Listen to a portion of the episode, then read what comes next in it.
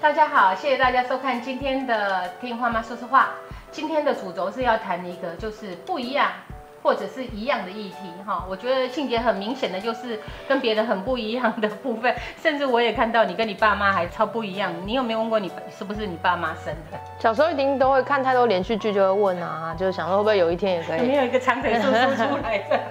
应该最明显，比如说我就是乱七八糟嘛，那我爸妈都是那种。我爸快到有洁癖程度的爱干净，然后我妈是可以把家里弄得就是一尘不染的，所以就说到底为什么会可以这么，我带出来的孩子可以这么乱这样子。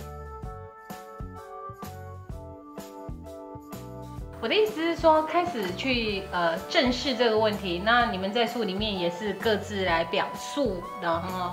看见差异，或者是看到。挫折，然后去解决问题，能不能跟我们讲一下你自己印象比较深刻的几个自己的不一样，然后别人要去处理的部分？第一个就是我，譬如说我跟我们家，就是我我家我房间就是那爆炸乱的地方嘛，对啊，那那个部分其实后来我妈她真的发现我不是故意不收好，是我真的很。对于收纳很有状况，那他就会跟我说：“可你门门关起来，不要淹出来，不要淹到公共空间就好。”对，他就也不去念我这样，因为那关系就会很紧张。然后可能我跟我妹就变我们交换条件，她做家事比较厉害，那我真的做不来的话。那我可以帮他，比如说我去拔草好了，我去搬重物，就是做我比较可以做的事情，这样。对，所以在家里面跟大家很多不一样，然后也协调出，这世界上其实就是要大家不一样才可以分工合作嘛。所以这部分在我家后来是协调的。小时候当然有，我妈还不了解的时候，会以为是我偷懒啊、摆烂，啊当然会有一些冲突。我印象里面，在书籍里面有一些叙述是梅梅也很接纳。就是你们家在不是在养昆虫的时候，家里人也很害怕，可是也陪你这件事情。对我妹比较害怕，我爸妈算蛮胆子蛮大，除了蛇跟蜘蛛，对，但他们后来也让我跟他们沟通，所以我养的是很乖的，他们也有愿意让我养在家里这样。对，但我妹我觉得她。很一直很支持我，我很谢谢他。我比较好奇的部分是说，他是呃天生就这么善良，还是因为呃知道你有一些特质，然后才去做修正的？你有没有一我觉得天生一定也有很。就是我妹本来就是一个其实蛮好相处的人，脾气啊不会有什么很大的情绪或脾气。那我觉得其实父母怎么带一定也很重要，因为我们父我们是双胞胎，但是我们从小父母从来都没有任何印象，他们会去比较我们，或者是会说啊谁对谁错，或是呃有对错啊，就就事论事，不会说呃你你你看你为什么不能像你妹或者什么这种话，就可能会变是在轻松开玩笑的时候讲，一定是因为那个。你知道父母没有否定你，他不是在真的在争执的当下，或是发生什么冲突的当下去讲这种话。那所以其实你一直知道父母对我们的态度没有差别，然后甚至还会觉得好抱歉啊，我我妹好乖，都没有制造麻烦，好像都是我在制造麻烦。可是我的父母没有差异对待我们，所以变成说我们可以很轻松的开这些玩笑这样。那能不能再倒过来说，就是说你们是有一些互补的部分，相对比别人多的部分？嗯，有，真的还蛮像我妹现在就是我的助理。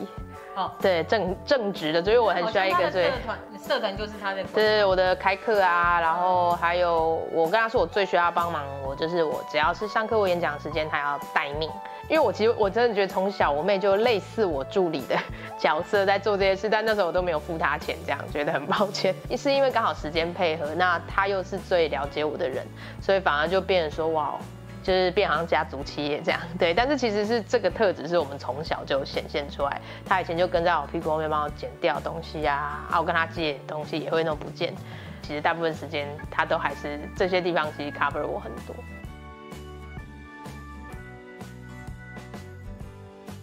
我现在是想到一个部分哦，这个都比较后端的。我记得在前端的时候有一个所谓的呃哀伤五步骤，好像一开始你有一些逃课啦之类的现象，开始发觉到自己不适应，然后开始知道去确诊才知道有不一样的部分嘛。那呃在那个部分，我不知道你有没有经历过一些所谓否认啊、愤怒啊，或者是跟。讨价还价的那一个过程，你自己有吗？逃课啊，我如果真的有，那时候就是装病不想去学校，是高三那时候转学到一个私立高中。那因为我其实主要的原因是因为老师的管教方式是让我觉得很痛苦的，就是有点蛮不尊重人，然后把我桌椅搬到后山去丢掉啊，或者什么。但是我我没有否认过自己，哎，我觉得。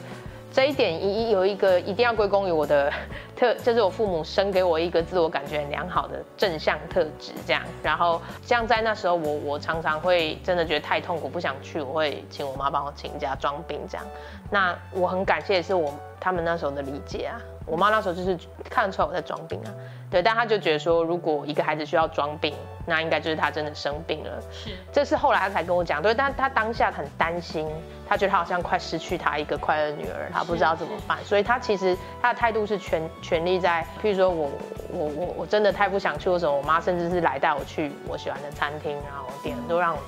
好吃的，然后她没有多问，就是让我感觉到他们。一直是在这边支持我这样。那你有没有想过说，在那个过程当中，他们是怎么样，呃，能够挺过来？其实，呃，以你现在年纪再看起来，有没有觉得那是一件不容易的事？我一直觉得我爸妈很不容易，尤其是我妈，因为我妈是第一线，然后面对我这些制造问题。那时候她又还是她是老师啊，那不管是我跟她同校的时候，她要第一时间一直接到一堆我的告状。或者是已经不跟他同校，我已经高中、大学，他要去面对说，哦，他要让同事知道他女儿被留级，然后再加上他要担心他女儿到底会不会毕业，然后有没有未来，有没有办法养活自己。所以其实我一直都觉得他们很厉害啊。我觉得郭栋可能是就是，譬如说好恶更强烈，那不是说我不要去。不要去啊，听不听这件事是你，你听了，你就算想听，可是你的选择做不到，你没办法违背你现在心里想做的事情，这样啊。我对于呃这个书里面，就是为什么一定要一样这本里面，我觉得在书里面让我很感动的，就是呃你后来呃就是谢谢你爸妈，然后说谢谢你们爱我的不一样。我想这一句话。对，呃，很多人讲都是很重要的。可是，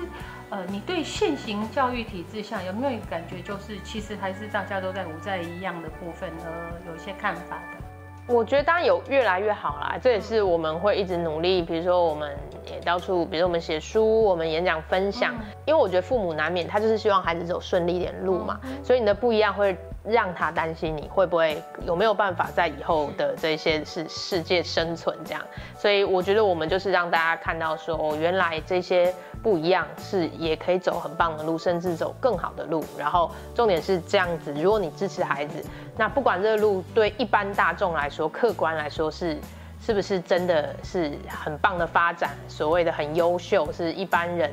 的，我们不用用这样的标准，是重点是他做的很开心。如果他又可以真的养活自己，然后但是他可以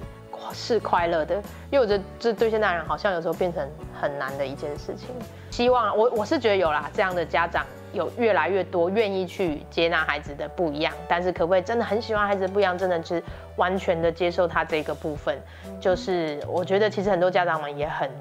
努力，对，因为他也要说服他自己嘛。是是。呃，我们今天的不一样先讲到这里。最主要是我们下次要衔接一个，然后庆杰接下来做的真的一件蛮不一样，把我吓了一跳。因为我觉得那时候我还算了解他，可是呃我没有想到他出了完全不一样的一系列的书哈。然后我们下次再见介绍。今天谢谢大家的收看，拜拜，拜拜。